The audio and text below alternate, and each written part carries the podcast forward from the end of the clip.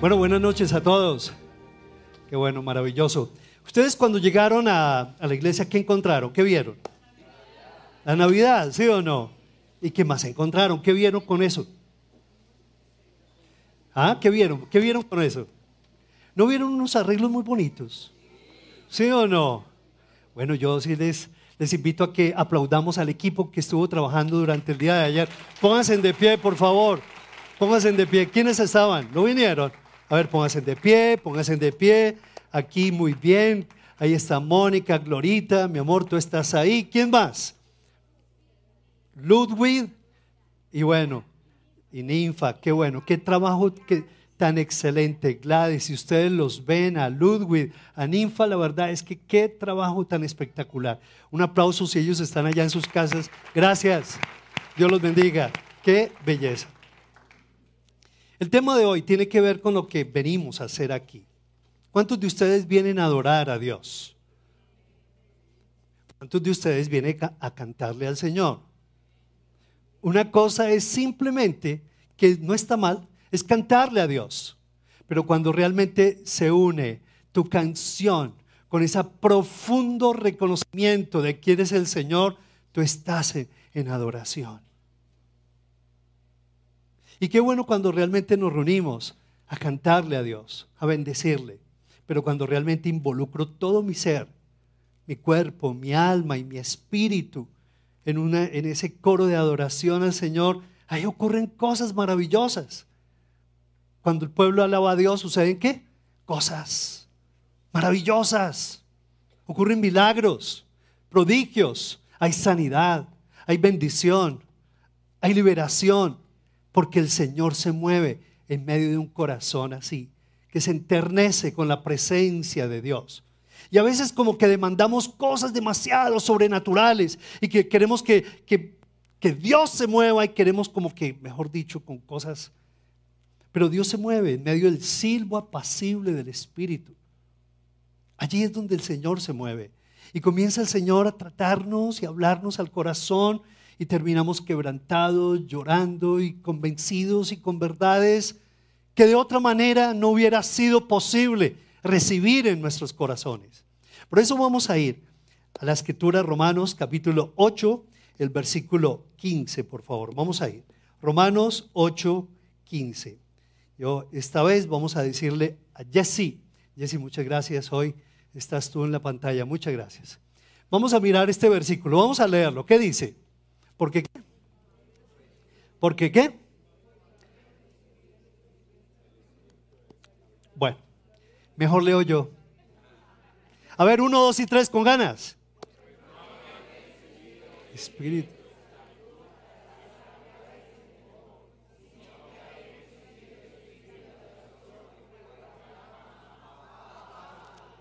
Aquí nos habla, dice, en el primer lugar, dice, espíritu de qué? De esclavitud. Ese espíritu de esclavitud y nos habla del espíritu de qué? De adopción. Un espíritu de esclavitud, lo que tú y yo éramos antes, esclavos del pecado. No teníamos otra alternativa. Esclavos del odio, esclavos de la envidia, esclavos de la pornografía, esclavos de la ambición, esclavos del dinero fácil, esclavos de la mentira, del engaño, eh, esclavos de, del egoísmo. Eso era lo que éramos antes. Pero dice la escritura de que el espíritu de qué más? De adopción es lo que somos ahora en quién? En Cristo Jesús. ¿Sí? ¿Espíritu de qué? ¿De esclavitud? Espíritu de adopción. Y ese espíritu de adopción es el que nos pega ¿cierto? Hacia arriba, nos levanta hacia arriba, nos levanta la mirada, levanta el alma, vivifica el corazón, vivifica todo nuestro ser. Ese espíritu de adopción, de que somos hijos de Dios, adoptados por el Señor, es el que nos lleva a clamar qué? Abba, Padre. Es una exclamación que solamente tenían derecho los judíos, pero cuando tú y yo recibimos a Jesús, pertenecemos a ese nuevo Israel y podemos decirle con toda confianza, papito Dios. Eso es lo que quiere decir el Abba Padre. Yo antes la verdad es que no podía salir, no, no me salía de mi corazón esa expresión, papito Dios. no me salía. Porque estaba, había recibido qué? Era esclavo del temor, de mis miedos, de mis prejuicios, de mi religiosidad. Era esclavo. Y aunque creía en un Dios, la verdad es que no lo trataba como mi Padre Celestial porque lo veía muy lejos, muy ocupado y a veces injusto, que andaba con un rejo, ¿cierto? Cuando me equivocara. Pero ahora dice, yo he recibido el espíritu de adopción por el cual yo puedo clamar con plenas garantías, papito Dios. Y ese espíritu de adopción es un espíritu de amor, de poder, de dominio propio, de confianza, de libertad, para estar con Él, para abrazarlo, para besarlo, para conocerlo, para conocer los misterios de vida eterna, para entender los términos de la vida abundante. Ese es el espíritu de adopción, espíritu de esclavitud y espíritu de qué? ¿Cuál es el espíritu que reina en ti en esta, en esta noche? ¿No los escuchó? Algunos me están como preocupando. No, mentiras, ninguno de ustedes. Todos, todos ustedes tienen ese espíritu de adopción. Y por eso claman con libertad y le cantamos al Señor. Un esclavo no puede cantarle al Señor con libertad. Un esclavo no puede meterse en la cama de papá Dios. Un esclavo no disfruta de la confianza de su amo, pero un hijo que ha sido adoptado y le puede decir a papá, disfruta de, de todo. Lo de, lo de su amo, de papá Dios.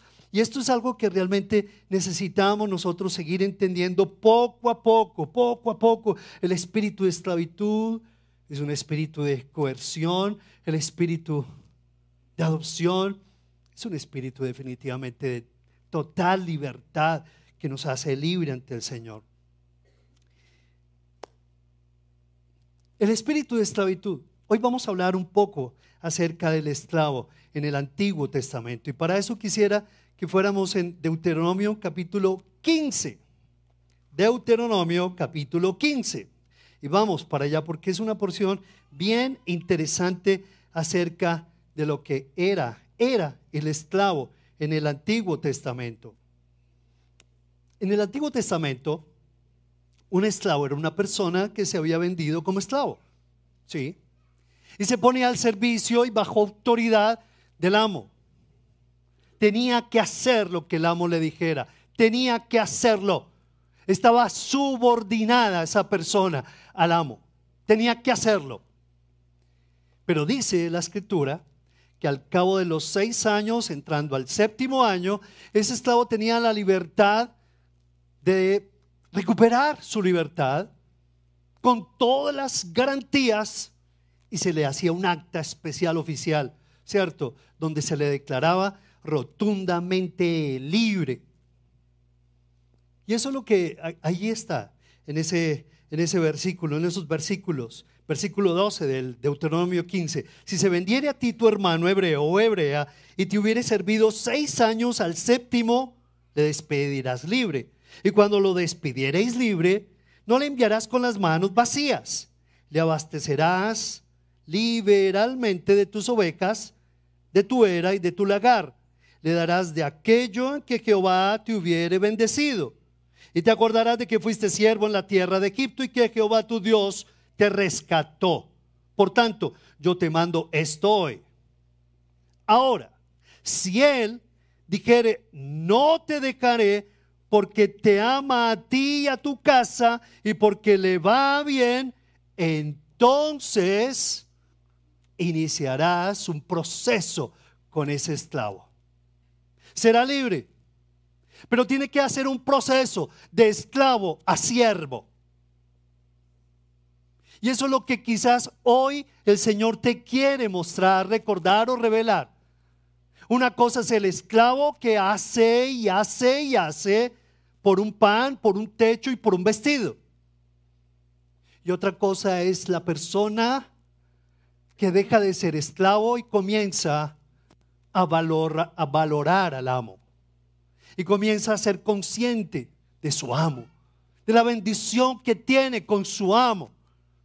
Y deja de caminar como un esclavo. Y comienza a decirle, he tenido tantas bendiciones contigo que yo me quiero quedar aquí en tu casa. Yo quiero estar contigo. Yo me, me quiero declarar un siervo por siempre en tu casa. Pero tenía que, que tener un proceso bien, bien interesante. Era un camino de entrega como siervo. Vamos a ampliarlo, si te parece, vamos a, a mirar cómo es que es el siervo que adora.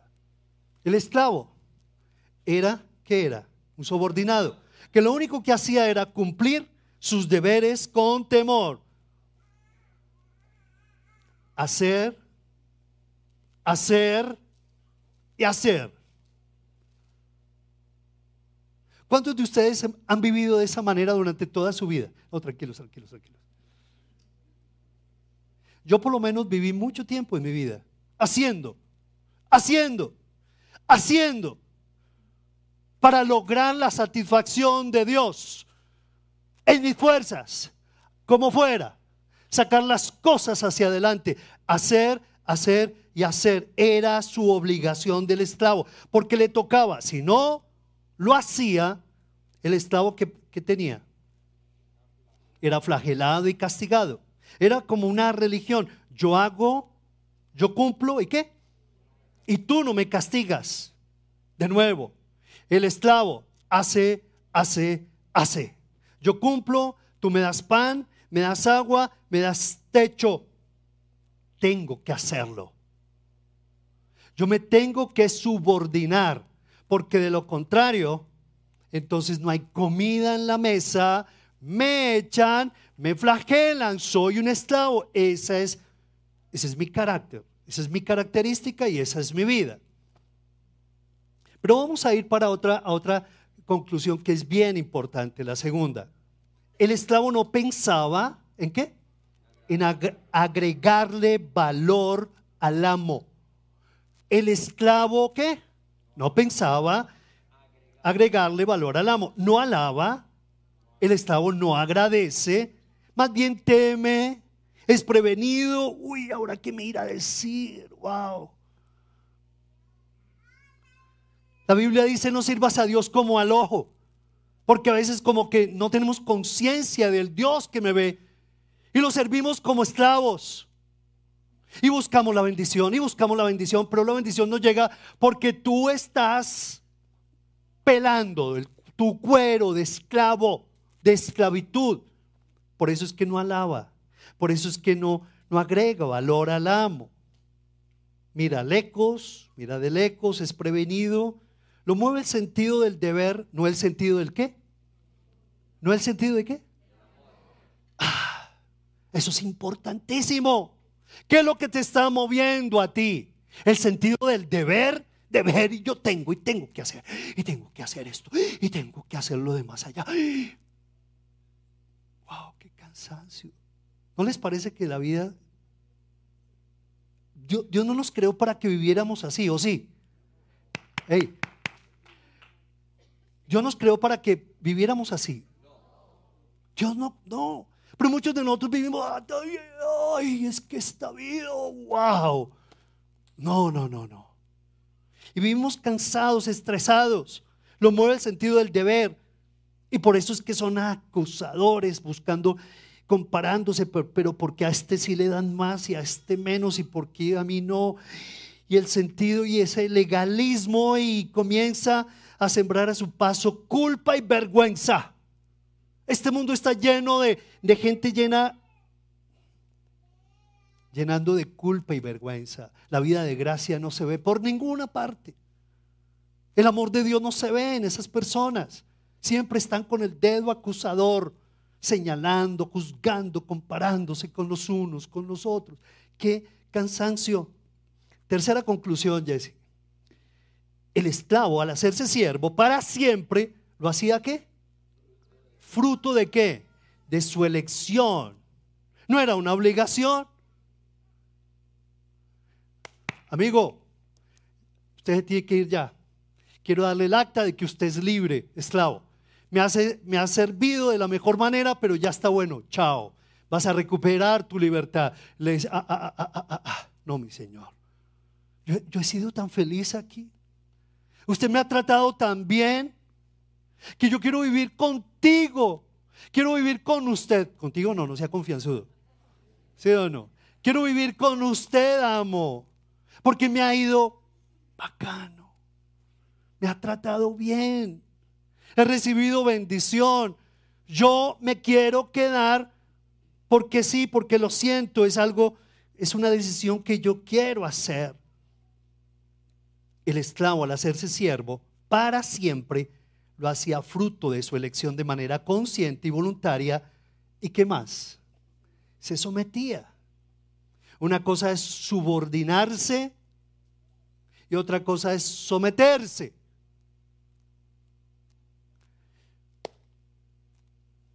Y no quiero hablar más del término porque me puedo meter en líos. ¿Cierto? Una cosa es subordinarse y y bueno, tenemos que subordinarnos frente a nuestro jefe porque si no nos subordinamos, vamos para dónde? De patitas para la casa, nos echan del empleo. Pero aquí este siervo le decía, yo ya no quiero vivir subordinado. Yo lo que quiero es vivir sometido. El sometimiento es de corazón. Y le decía a su amo, yo, decido someterme y por eso se entregaba por amor. Era un cambio de relación. Era una relación de amor que se demostraba con un servicio nacido de amor. Por eso la escritura dice, no trabajes por la comida que perece. Eso lo hacen los esclavos. Y si alguno todavía está trabajando por la comida que perece, déjeme decirle, perdóneme que le diga, usted sigue siendo un esclavo. Cuando usted no lo es en Cristo Jesús. Usted nació y usted fue escogido y desde que recibiste a Jesús, has sido levantado para que tengas el espíritu de adopción y eres un hijo de Dios. Eres un hijo de Dios, ya no más. Eres un esclavo. Y por eso es que este, esta persona se sometía, era una relación de amor, no trabajaba ya por la comida, simplemente trabajaba porque le nacía. Quiero servirte. De por vida te quiero servir. Quiero estar contigo. Porque durante estos más de seis años mi vida ha sido tan bendecida contigo que quiero quedarme en esta casa. ¿Será que tú me puedes recibir como siervo por siempre? Esa era la expresión, ¿verdad? Y la última conclusión, Jesse. El siervo elegía vivir qué? Con el Señor, consciente del amor de su Señor, de la bendición que era vivir con Él, agradándole, ¿qué? agregándole valor a través de su servicio. Te quiero agregar valor. Sé lo que eres tú. Te amo. Te valoro. Te agrego valor con mi servicio, porque contigo, wow, he experimentado, hay plenitud de gozo, hay delicias a tu diestra para siempre. Yo no me quiero ir de tu lado. Tómame como un siervo por siempre. Y por eso es que esta persona era un acto, eso era un servicio de amor. En otras palabras, era un acto de qué? De pura adoración, donde su vida habían tres palabras claves. Ama, sirve y adora. No sé qué tipo de trabajador eres tú, pero déjame decirte que Dios no quiere que tú seas un profesional cualquiera o un trabajador cualquiera. Perdóname que te diga. Lo que Dios quiere es que tú aprendas a ser un siervo que adora, haciendo lo que Dios te ha puesto a hacer allí, manejando tu bus, administrando tu casa, tu gran restaurante, tremenda marca, en tu empresa, en la multinacional. Dios lo que quiere es que desde allá tú tengas esa marca y que cada vez que atiendas a tus pacientes, diga Señor, esto es una disculpa. Soy tu siervo que te adora y vamos con el siguiente paciente. Y en el nombre de Jesús que va a ser sano. ¿No? ¿No, no les gusta eso? Así es. Hoy, ojalá que tú des un cambio tremendo en tu vida y que le digas, Señor, yo ya no más quiero ser un esclavo que qué? Que hace, que trabaja por la papita. Me cansé de eso, renuncio, Señor. Hoy quiero aprender a ser y quiero ser qué? Siervo que adora, haciendo las maquetas, los planos, operando a los enfermos. Señor, yo quiero, Padre Celestial, convertirme en ese siervo que adora. Y por eso es que los muchachos cantan, porque no solamente es bulla, es ruido y guitarras y batería y canciones hermosas, sino de que ahí hay un acto de pura adoración, porque sirven al Señor. Como el empleado que está en su empresa, le dice, Señor, yo ya no quiero trabajar viendo el reloj, viendo el reloj, viendo el reloj, criticando aquí, criticando allá. Yo no más, yo esa vida me cansé de vivir como un esclavo. Desde hoy brillaré en el nombre de Jesús y haré mi trabajo como un siervo. ¿Que qué? Que adora al Señor. Un aplauso a Jesús. Un aplauso al Señor.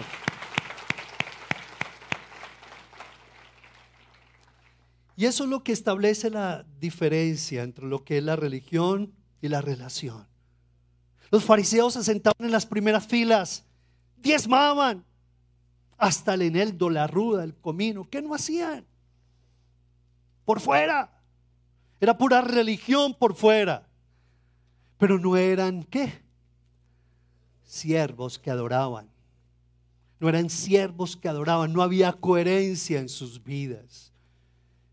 Y en el nombre de Jesús, como que tuvo que, tenemos que recibir esto y decirle, Señor, yo no quiero llegar a estas cosas, simplemente cumplir mis deberes.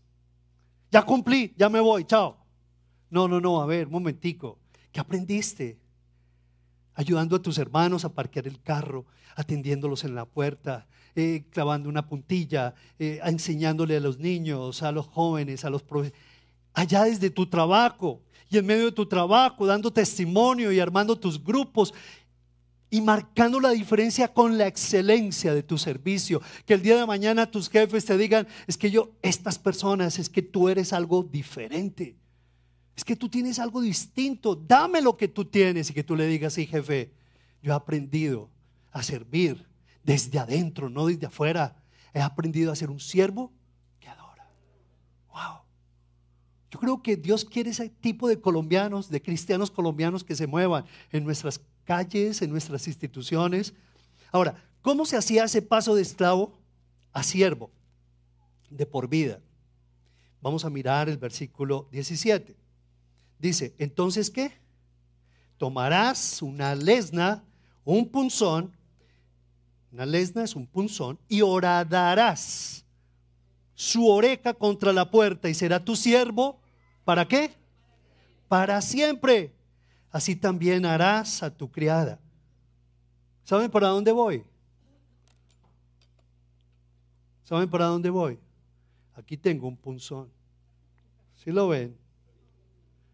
¿Cuántos de ustedes quisieran pasar por esta, el punzón en su oreja? Está muy grande. Entonces este, porque por ahí traje otro, o este más chiquito. ¿Cuál escoges, este o este? El esclavo le decía, yo quiero estar contigo de por vida. Yo quiero ser un siervo por siempre. No me quiero quedar como un simple esclavo. Quiero quedarme como un siervo por siempre. Y el curso que tenía que hacer era el curso de liderazgo. No, Dani, tranquilo, no te estoy haciendo mala, mala. tenía que hacerlo. Y tenía que, el amo tenía que coger un punzón. ¿Este o este? ¿Cuál escogen? A ver, yo quiero tres voluntarios. Ah, ninguno se levantó. Ah, pillos, ninguno se levantó. Y el, y el amo lo que tenía que hacer era coger el lóbulo no sé, hoy la gente se hace tantos piercings, ¿cierto? No sé si ese fue el origen de los piercings, ¿cierto? quiero pensar que así fue. Pero los han banalizado tanto que eso no es, no así, por supuesto. Y llegaba el amor, cogía y cogía la puerta de la contra la pared y ¡tin! Le horadaban la oveja de un solo golpe. Ese era el curso de qué? De esclavo a siervo. ¿Quiénes, ¿Quiénes quieren de ustedes? De ustedes, ¿quiénes quieren hacerse siervo de Dios? Bueno.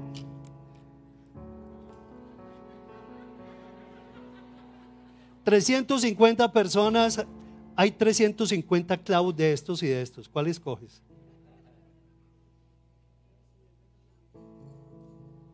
Por supuesto que el Señor no nos obliga a hacerlo ahora, ¿cierto?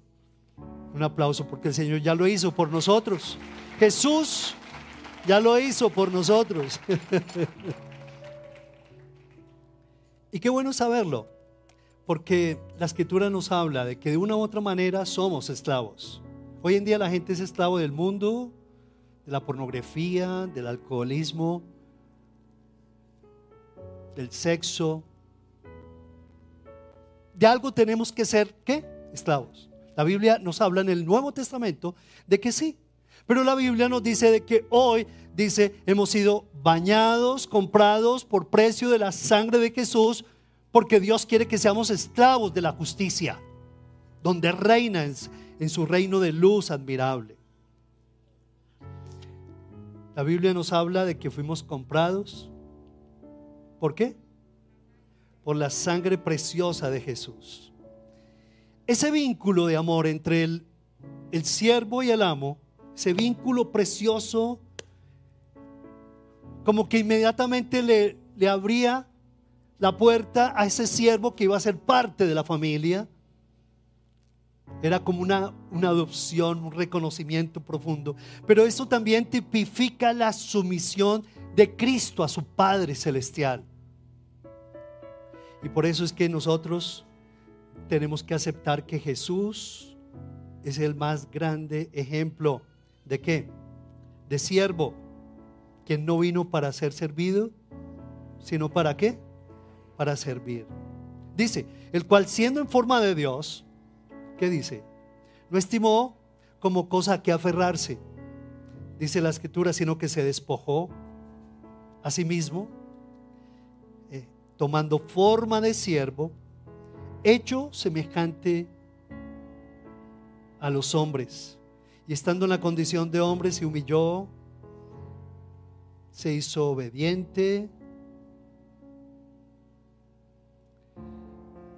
hasta la muerte y muerte de cruz, por lo cual Dios lo exaltó hasta lo sumo y le dio un nombre que sobre todo nombre, para que en el nombre del Señor Jesús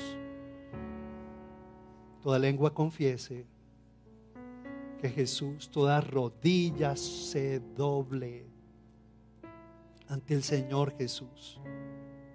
¿Será que Jesús fue orado en, en una oreja? ¿Ustedes qué opinan?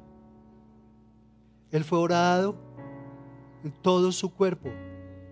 Allí en la cruz del Calvario. Le dijo, Señor, Haz en mí según tu voluntad, Señor. En otras palabras le dijo, Señor, aquí estoy, Padre. Él pudo haber huido de la cruz. Él pudo mandar por una miriada de ángeles para que lo salvaran de la cruz, pero Jesús no lo hizo. Se había sometido voluntariamente a su Padre por nuestra salvación si estás agradecido por Jesús o no. La escritura nos habla de que Él pudo haber evadido esa prueba, pero lo hizo por, por ti y por mí y lo hizo por todos nosotros. La oreja de Jesús había sido qué? Horadada allí en la cruz. ¿No fue acaso porque se había sometido completamente al servicio de nuestra salvación? Claro que sí. Y Dios lo que quiere es que nosotros valoremos lo que hizo Jesús allí en el Calvario, que se entregó por cada uno de nosotros. No solamente su oreja fue horadada de manera tan vil, sino que todo su cuerpo realmente fue atravesado por horrendos clavos. Su agonía, todos la conocemos, aquí está en la escritura. Y tenemos que reconocer que por su muerte en la cruz, Él nos libró del pecado y de la muerte. Y nos trajo salvación eterna. ¿Por qué enmudeció Jesús, como dice la escritura?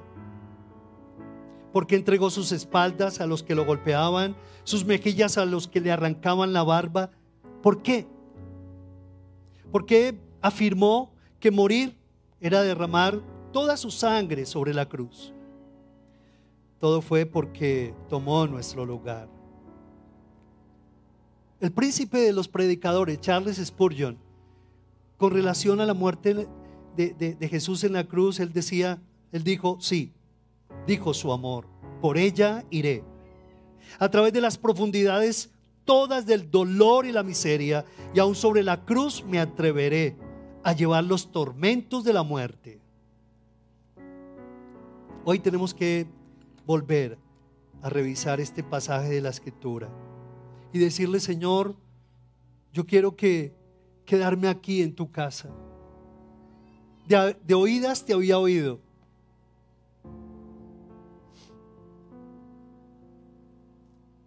haciendo esto y haciendo aquello y buscando y buscando la fórmula X, Y, Z para la vida de prosperidad, para el dinero, para la, novia y la esposa que yo quiero. ¿Qué no había hecho, Señor? Pero sabes que ahora entendí que lo único que hacía y hacía era bulla y nada más. Ya no quiero seguir viviendo como un esclavo, Padre. Yo quiero vivir como qué? Como un siervo que adora. Cada acto de mi vida que se convierta en oro fragante para ti, Señor. Por eso qué importante que tú le digas a Dios aquí yo estoy. En estos días, frente a un gran proyecto que a su tiempo se los vamos a confesar, Dios lo viene confirmando. Y Dios quiere que levantemos un proyecto muy grande, no solamente para Colombia, sino para el mundo. Una buena noticia que les tengo. Ahí viene en camino esa esa confirmación. Pero el Señor me decía, ¿vas para adelante? ¿Vas a hacer y hacer y hacer? ¿O seguirás siendo un siervo que me adora? Y en esos días yo, con lágrimas en mis ojos, le decía al Señor, en, en otro lugar, en otro país, le decía, Señor, vale, Padre Vale, Padre, Señor. Yo soy tu siervo, que a través de ese proyecto te quiero adorar. Úsame, úsanos, úsanos en el nombre de Jesús. Cada uno de nosotros ha sido escogido para cosas grandes, pero Dios quiere que tú llegues de A a B. Porque muchos de ustedes se esfuerzan, sus mejores esfuerzos. Un aplauso, bendito sea el Señor. Los felicito. Pero ¿saben qué? Dios quiere llevarlos a otro nivel, a que ustedes aprendan a ser siervos que adoran. La pregunta con la cual yo quiero terminar este tema, Jesse, si la ponemos acá. La leemos.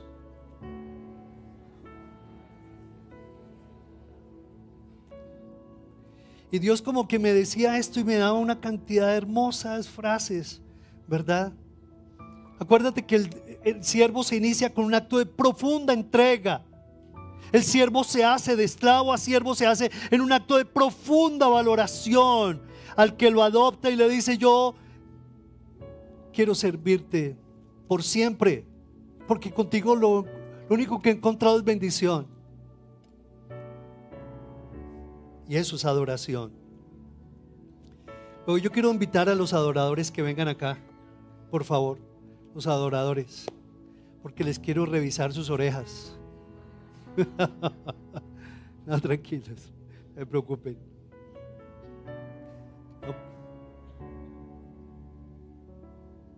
Y que tú le puedas decir al Señor, ¿qué tal si tú le puedes decir al Señor, Señor, yo quiero ser este, un siervo, este tipo de persona que adora? ¿Cuántos de ustedes le quieren decir eso al Señor? Gloria a Dios. ¿Sabe lo que el Señor me decía? Varias cosas me decía en profecía que se las quiero comentar en esta noche. Tú que has bebido el cáliz del aturdimiento por la pornografía y la vanidad de tu mente, a ti te digo, desde hoy te llamarás mi siervo que adora, porque en ti me gloriaré. ¿Quiénes lo creen?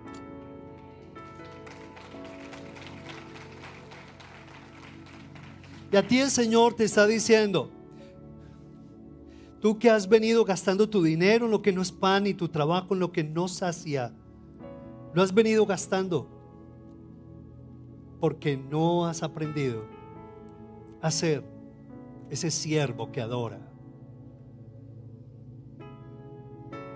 Te he dado dinero y posición no para que te endurezcas y me olvides, sino para que seas mi siervo que adora. Y a ti te está diciendo el Señor, muchas cosas por las cuales has luchado no, se te cumplirán de acuerdo a mi voluntad cuando aprendas a ser un siervo que adora. Muchas cosas. ¿Puedes repetir conmigo, por favor? Muchas cosas por las cuales has luchado se te cumplirán de acuerdo a mi voluntad cuando aprendas a ser un siervo que adora. Deja de terquear tanto, de luchar tanto. Deja de pleitear con el Señor, te dice el Señor. ¿Hasta cuándo seguirás pleiteando con Dios? Es momento que tú te inclines y le digas, Señor, hoy renuncio a seguir como ese Ah, ¿Qué más me falta hacer? ¿Otra vigilia? ¿Otro ayuno?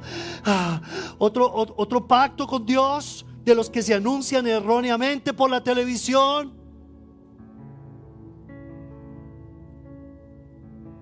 ¿Qué más tengo que hacer, Señor, para obtener la bendición?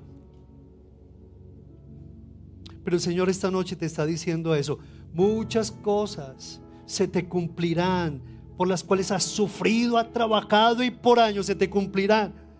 Solamente cuando tú aprendas a ser un siervo que adora. Tus hijos llegarán a mí cuando vayas por el camino del siervo que adora. Tu lamento se te convertirá en baile cuando aprendas a ser un siervo que adora. Queremos todo tan fácil. Y queremos pegarnos a los santos del momento, un santo X, Y, qué santo, qué pastor, qué arcángel, qué profeta, para que las cosas ocurran en mi vida, pero Dios quiere contar contigo, porque no te quiere robotizar el Señor, Él quiere que tú te conviertas en un siervo que adora. Y como consecuencia de eso, Muchas cosas se te darán solo cuando aprendas a poner tus rodillas ante el Señor. ¿Lo crees o no lo crees?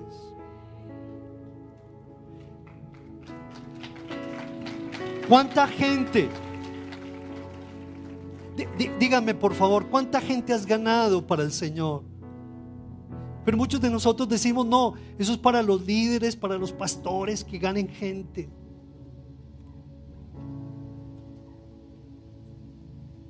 Ganarás a muchos y dejarás de correr de aquí para allá cuando seas un siervo que adora. Vamos a poner de pie, por favor. Vamos a decirle al Señor, nunca, pero nunca, nunca podré amar profundamente a mi esposa hasta que yo aprenda a amar al Señor con todo mi corazón y sea un siervo que adora. Si escuchaste, la infidelidad, el adulterio, la escasez, la humillación, seguirán asediándonos aún como cristianos si realmente no cambiamos este pellejo de esclavos a siervos que adoramos al Señor. Nunca vas a amar a tu esposa profundamente hasta que realmente ames al Señor y te conviertas en un siervo que adora. Levanta tus manos al Señor y dile, Padre Celestial, yo quiero adorarte y bendecirte en esta noche. Si es tu decisión, dile, Señor, yo hoy tomo la decisión de este esclavo. Y quiero pasar de ser un, un simple esclavo que trabaja por la comida, por el techo, por el vestido. Y quiero convertirme, Señor, en un siervo que adora tu nombre, Padre. En lo que tú me has dado, manejando los recursos que me has dado, Señor, sean pocos, sean muchos. En mi puesto de trabajo, en mi empleo, al cual bendigo, en el nombre de Jesús. Desde allá yo quiero brillar como ese siervo que adora, Padre amado no como un esclavo que hace y que hace y que hace. Qué vida tan cansada, tan estresante. Señor, yo quiero levantar mis manos a ti, oh Dios. Y te lo reconozco, Padre. Quiero dejar de correr, de buscar y buscar en mis fuerzas cuando aquí tengo la bendición. Aquí la tengo a mi lado. Aquí la tengo bajo mi techo. Aquí la tengo en mi iglesia, Señor. Aquí la tengo con mis hijos y en esta Colombia. En medio, Señor, de tanta esclavitud. En medio de tanta enfermedad. En medio de tantas cadenas, Señor, que están atando, Padre, a las personas. Hoy me quiero levantar. Hoy quiero que tú orades no solamente mi oreja, sino todo mi ser Y por eso abro mi corazón a ti, Cristo Jesús. Tú lo hiciste por mí en la cruz. Y por eso yo quiero, Señor, plegarme bajo el abrigo de tus alas. Quiero suplicarte. Si aún todavía no has recibido a Jesús, esa cobertura espiritual, que dejes de luchar, que dejes de correr, que dejes de hacer y de hacer y que tú en esta noche le digas, Señor, levanto mis manos a ti para recibirte como mi Salvador. Hoy creo en ti, Señor, que tu sacrificio en la cruz no fue en vano. Hoy me acojo, lo creo. Tú viniste, Señor, a morir en la cruz en mi lugar. Y hoy me, me quedo aquí, Señor no te quiero dejar, quiero quedarme contigo, Padre amado. De una manera más consciente, profunda. Quiero someter mi corazón a ti. Ya no quiero subordinarme a ti. Quiero someterme de corazón a ti, oh Dios. Porque en ti, Señor, hay paz, hay bendición, hay propósito, hay perdón, hay poder, hay vida eterna en Cristo Jesús. Te abro mi corazón a ti, Jesús, y te recibo como mi Salvador y mi Señor, oh Dios. Gracias, oh Dios. Santo eres tú, Padre. Santo eres tú, Señor. Gloria a tu nombre, oh Dios. Vamos a darle un fuerte aplauso a Jesús. Fuerte ese aplauso a Jesús. Démosle. Gracias, Señor. Gracias, Padre. Gracias, Señor. Gracias, Dios mío. Gracias, Señor. Que sea un tiempo hermoso, Padre, este mes de noviembre. Toma el que está a tu lado. Toma. Y mientras iniciamos esta canción, dile al Espíritu Santo, yo quiero bendecir a quienes están a mi lado, bendícelos, bendícelos, bendícelos. Gracias Señor. Que el fuego de tu Espíritu nos llene, nos acoja. Oh Dios mío, santo eres tú, Padre. Serás sano cuando, cuando tú aprendas no solamente a dejar tus muletas y tus dependencias, sino cuando te levantes tus manos y le adores desde lo más profundo de tu corazón. Bendice, Tu bendice, alma mía, Jehová.